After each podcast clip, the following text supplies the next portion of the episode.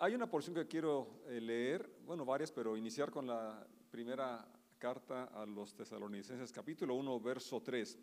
Dice Pablo aquí al escribir a esta iglesia, al orar a Dios y Padre por ustedes, pensamos en el fiel trabajo que hacen, las acciones de amor que realizan y la constante esperanza que tienen a causa de nuestro Señor Jesucristo. Padre, damos muchas gracias por tu presencia. Gracias porque podemos cantar juntos y expresarte nuestro amor, nuestra devoción, nuestra gratitud. Gracias por esta lectura de tu palabra y yo creo que esta porción y las demás traen una fortaleza a nuestra fe, nuestro espíritu y nuestra fe sea fortalecida, nuestra fe sea aumentada. En el nombre de Jesús decimos, amén, amén. Bien, como Chu ya lo mencionó hace un momento en las oraciones, yo quiero eh, una vez más eh, reiterar o decir de nuevo a los que trabajaron el lunes, que tuvimos aquí la reunión con los pastores, muchas gracias por su tiempo, por su esfuerzo, nos sirvieron muy, muy bien. Y pues también a todos los que día a día están aquí para hacer posible esta reunión, muchas gracias, muchas gracias. David también les, les manda un saludo a la iglesia y al equipo y sigamos orando que Dios le dé fortaleza y pronto ya esté acá de regreso también con nosotros. Bien, y es lo que Pablo dice que cuando él oraba por esta iglesia, eh, que él y otros pensaban en el fiel trabajo que hacen y que qué importante es ser, ser fieles a las tareas que se nos asignan. Y no solamente me refiero a las tareas en los trabajos eh, seculares o trabajos materiales, trabajos donde lo hacemos para proveer para nuestra familia, sino también a las tareas que hacemos como iglesia, que si no se hicieran, entonces no pudiéramos eh, alcanzar y realizar todo lo que hasta hoy estamos realizando. Y es, es muy bueno porque dice el versículo, las acciones de amor que realizan. Es, es importante que si seamos responsables, pero más importante es que la motivación, que el amor, lo que nos lleva a realizar las cosas que hacemos sea el amor de Dios y el amor que sentimos a nuestra familia, a nuestra iglesia y al mundo en general, porque somos llamados a amar al mundo, porque de tal manera amó Dios al mundo y la iglesia tenemos ahora el privilegio de extender su amor a aquellos que aún no saben que han sido amados y comprados por la sangre del Señor. Luego dice la constante esperanza. Y esto yo creo que es, es tan importante hoy, después de que pasamos situaciones eh, complicadas como a través de la pandemia, los desempleos, eh, la violencia aquí en esta ciudad que cada día parece que va empeorando y muchas otras cosas que, que, se, que se anuncian como el encarecimiento de los insumos en la agricultura. La verdad estamos los agricultores muy preocupados y cada quien en su área podemos ver asuntos este, complicados, pero en medio de toda la situación complicada que se vive a nivel mundial, necesitamos escuchar las buenas noticias y como aquí esta lectura, la, la esperanza sea constante, que a pesar de ver eh, gris o ver oscuro, eh, a pesar de las eh, dificultades reales que estamos viviendo y las que se avecinen, la esperanza no mengue, sino que sea, sea constante. En, Lucas capítulo 1, cuando eh, Zacarías, el padre de Juan Bautista, inicia a hablar, leyendo la escritura, te has dado cuenta que Juan, Zacarías dudó del nacimiento de Juan por la edad que tenían tanto él como su esposa, que era estéril además, y entonces por la duda quedó, quedó mudo, pero ahora que ya se cumple la promesa, la palabra dada por el ángel, y Zacarías dice el verso 67 de Lucas capítulo 1, entonces su padre Zacarías lleno, fue lleno del Espíritu Santo y dio la siguiente profecía. En medio de aquellas, eh, por un lado celebración, pero por otro lado eh, situaciones complicadas que vivían, cuando uno, una persona es llena del Espíritu Santo, no se va a quedar pasiva, no se va a quedar inactiva, no se va a dejar llevar por la corriente, no se perderá la esperanza, sino que podremos hablar palabras que edifiquen, palabras que bendigan, palabras que traigan nuevo ánimo,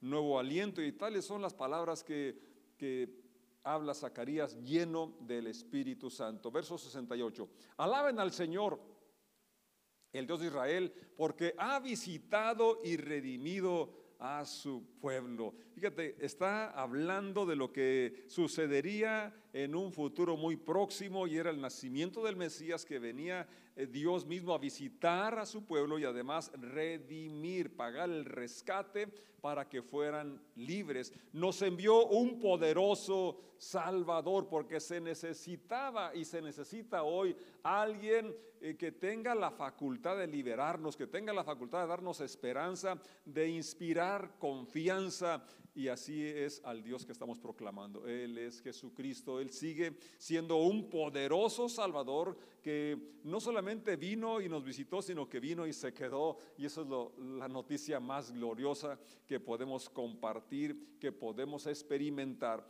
Dice el verso 70, como lo prometió. Y es, es bueno cuando leemos las profecías eh, y que se cumplen al pie de la letra, eso nos trae esperanza, eso nos ayuda a, tener constancia en la esperanza de la promesa de que el Señor viene por segunda vez y que sin importar lo complicado que sea la vida, esto nos ayuda a superar los obstáculos, sabiendo que no estamos solos, sabiendo que está con nosotros un poderoso Salvador como lo ha prometido. Dice verso 70, la parte B, mediante sus santos profetas hace mucho tiempo. Ahora seremos rescatados de nuestros enemigos y de todos los que nos odian.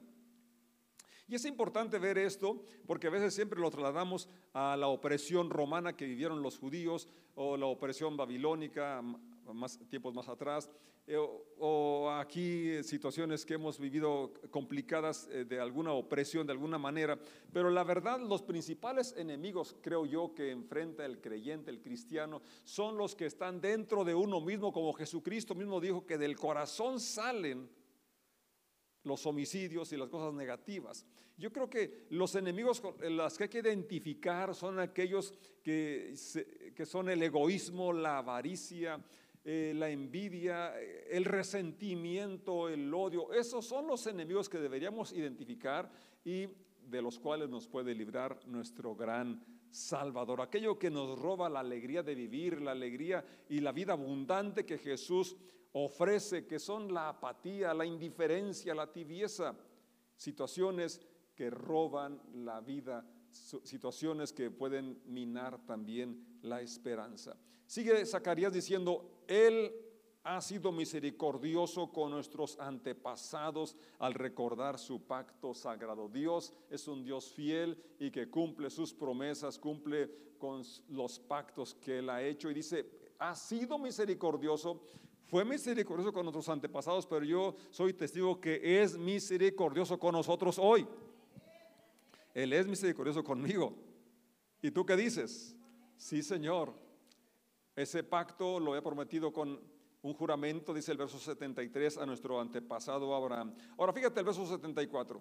El, pacto, la promesa era rescatarlos. Y dice, hemos sido rescatados de nuestros enemigos. Y aquí, cuando Zacarías está hablando, esta es una declaración de lo que se realizaría a través de la persona, obra y vida de Jesucristo, y que aún no se cumple, pero él ya está dándolo como un hecho hemos sido rescatados de nuestros enemigos. Y creo que esa es una lección para, para ti, para mí. Hoy necesitamos aferrarnos a las promesas dadas por Dios hace mucho tiempo o promesas que hoy te ha revelado, que ha hablado a tu corazón y que son fieles y verdaderas y que nos traen alivio, que aligeran nuestras cargas y podemos así servir a Dios sin temor. Hemos sido rescatados de nuestros enemigos para poder servir a Dios sin temor. ¿Cómo? En santidad y justicia. ¿Cuándo? Mientras vivamos, todos los días de nuestra vida. No es una época solamente, no es una fecha especial, sino todos los días, como en santidad, eh, apartándonos de todo aquello que, que empaña nuestra relación con Dios, que que no va de acuerdo al carácter de Dios. Y esto la Biblia nos lo describe y el Espíritu Santo nos muestra cuando hay actitudes y acciones que no van de acuerdo al Dios santo que amamos y que Él dice sean santos porque yo soy santo. Él va a perfeccionar la obra, Él va a terminar la obra que inició en nuestros corazones, pero necesitamos estar en ese proceso. Eh, colaborar al rendirnos y darle la adoración que Él merece. Y el ejemplo de Zacarías es, también para nuestra enseñanza. Es, él pudo profetizar y como tú y yo podremos vivir una vida eh, que nos alejamos del pecado, de lo que no agrada a Dios, cuando somos llenos del Espíritu Santo. Porque es el Espíritu Santo el que produce el amor, el gozo, la paz, la paciencia, la benignidad, la mansedumbre, cosas que anhelamos que fluyan en nosotros, pero que no están en la naturaleza humana. Por eso necesitamos la llenura la unción, la gracia del Espíritu Santo sobre nuestras vidas, lo cual nos habilita a vivir en santidad, nos habilita a vivir en justicia, hacer lo justo, lo correcto, y nos habilita para, como Zacarías, proclamar palabras que dan vida, palabras que traen esperanza.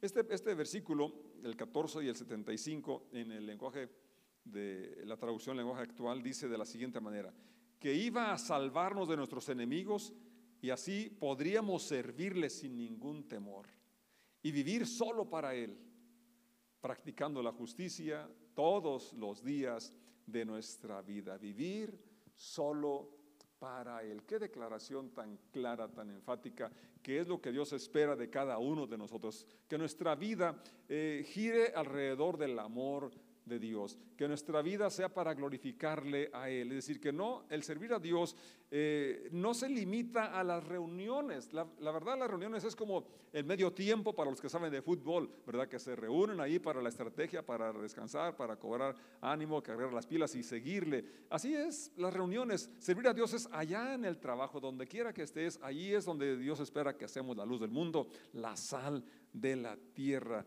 todos los días de nuestra vida, vivir solo para Él. El verso 76 ahora cambia.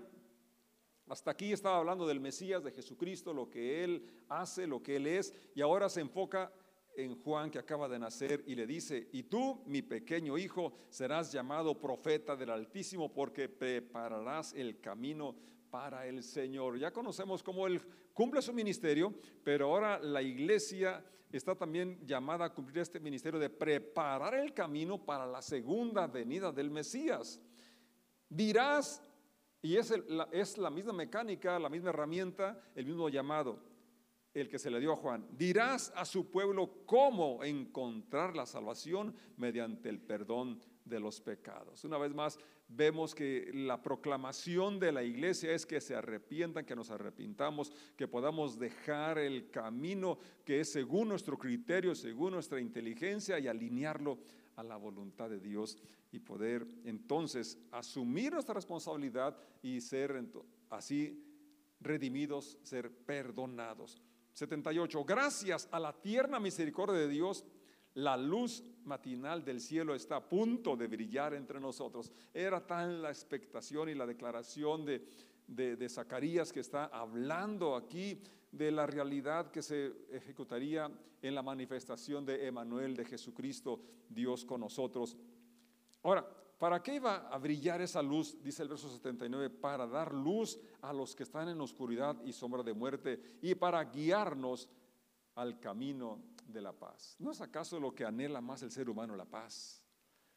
Esa relación restaurada con Dios y esa relación que se extiende a nuestros seres amados con los que vivimos en nuestro hogar y esa, esa relación eh, de armonía en el lugar de trabajo, en nuestra ciudad y en el mundo entero, pues es el proyecto de Dios, es el plan de Dios y tú y yo somos llamados a ser pacificadores, a vivir la paz, disfrutarla, pero también compartirla. Este pasaje en la versión La palabra de Dios para todos, todos dice de la siguiente manera, iluminará a los que viven en la oscuridad, atemorizados por la muerte. Su luz guiará nuestros pasos hacia el camino que lleva a la paz. O sea que el Señor quiere que a través de los principios encontrados en la Biblia, a través de la unción de su Espíritu Santo, podamos seguir ese camino paso a paso que nos lleva a a esa paz duradera, a esa quietud, a esa calma, a, esa tranquilidad, a ese bienestar completo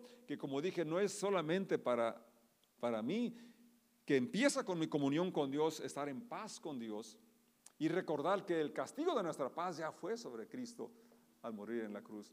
Pero es una paz con Él, pero una paz que se extiende a cada persona con la cual me relaciono.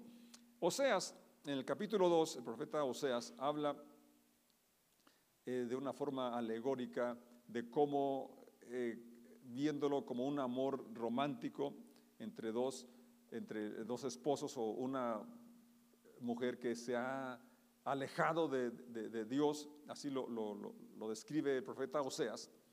Y dice el verso 14, luego volveré a conquistarla, la llevaré al desierto, porque cuando la persona se aleja de los principios de Dios, se aleja de su presencia, es como si fuera infiel y como eh, un, distanciamiento, pero es tal el amor de Dios, el interés por cada uno de nosotros, que aquí lo, lo habla de esta manera tan, tan preciosa, volveré a conquistarla, la llevaré al desierto y allí le hablaré tiernamente. Y luego menciona el cambio eh, tan radical que se efectúa cuando vivimos en intimidad con Dios, cuando vivimos en paz con Dios, cuando eh, vamos por ese camino que Él nos ha diseñado.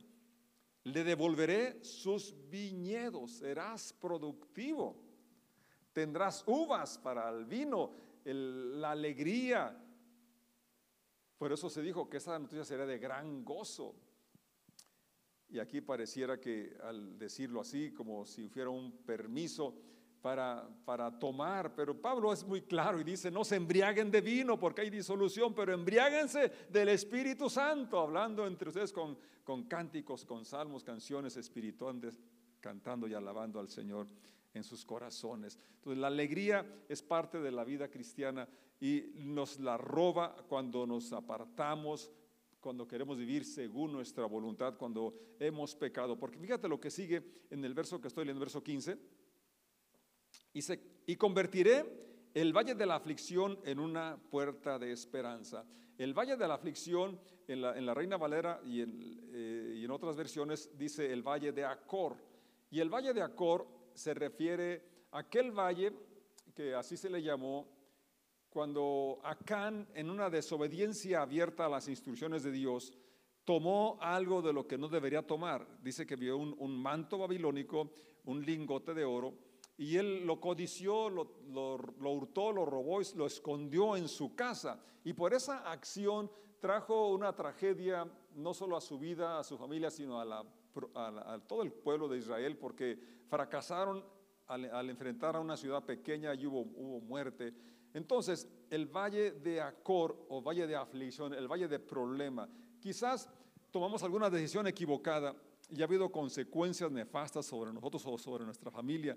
Y aquí la promesa es que Dios tiene la capacidad de convertir esa aflicción en una puerta de esperanza, de convertir esa situación dolorosa en algo que va a traer bendición. Esta es la mejor noticia que podemos escuchar hoy, porque todos en alguna el momento la hemos regado, nos hemos desviado, hemos hecho decisiones equivocadas y hemos tenido consecuencias nefastas, pero pensamos que todo está perdido y las buenas nuevas es lo que está hablando aquí a través de Oseas. Dios puede convertir ese valle de aflicción, esa situación de desastre, de desesperanza, en una puerta de esperanza. Y la reacción es que dice, allí se me entregará como lo hizo hace mucho tiempo cuando era joven. Y aquí vuelve a señalar ese momento de la conversión, ese momento de nuestro primer encuentro con Dios, cómo nos enamoramos. No sé si tú recuerdas y si aún estás en tu primer amor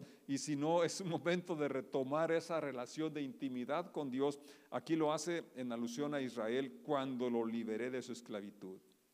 Y habla del corazón de Dios, cómo quiere tener una relación íntima con cada uno de nosotros. Siempre ha sido su, su anhelo que podamos disfrutar de su amor y de esa, de esa cercanía, de esa comunión ininterrumpida y que hoy podamos ser libres de toda consecuencia negativa de alguna mala decisión de quizás habernos alejado de Dios.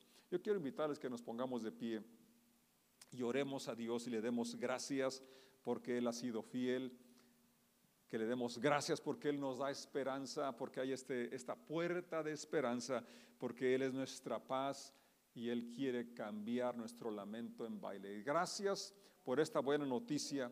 Gracias por tu fidelidad, por tu gran misericordia. Muchas gracias que tú nos sigues hablando a nuestros corazones. Gracias, Señor, que con ternura y paciencia nos atraes a ti porque quieres conquistar nuestro corazón, que tú seas eh, el centro de nuestra vida, que tú seas quien dirijas nuestros pasos con tu luz a tu presencia y podamos disfrutar de esa paz que sobrepasa nuestro entendimiento, esa paz por la cual tú ya pagaste un precio muy alto esa paz que tengamos contigo, Señor, y que nos traiga esa bendición de ser productivos y tener la alegría de tu presencia y poder, Señor, sentir esa libertad y cualquier temor sea erradicado en el nombre de Jesús y podamos sentir siempre tu amor, porque tu amor, el perfecto amor, echa fuera el temor. Muchas gracias, Señor. Toda la honra y la gloria sea para ti y que seamos constantes en la esperanza a pesar de cualquier situación complicada que vivamos,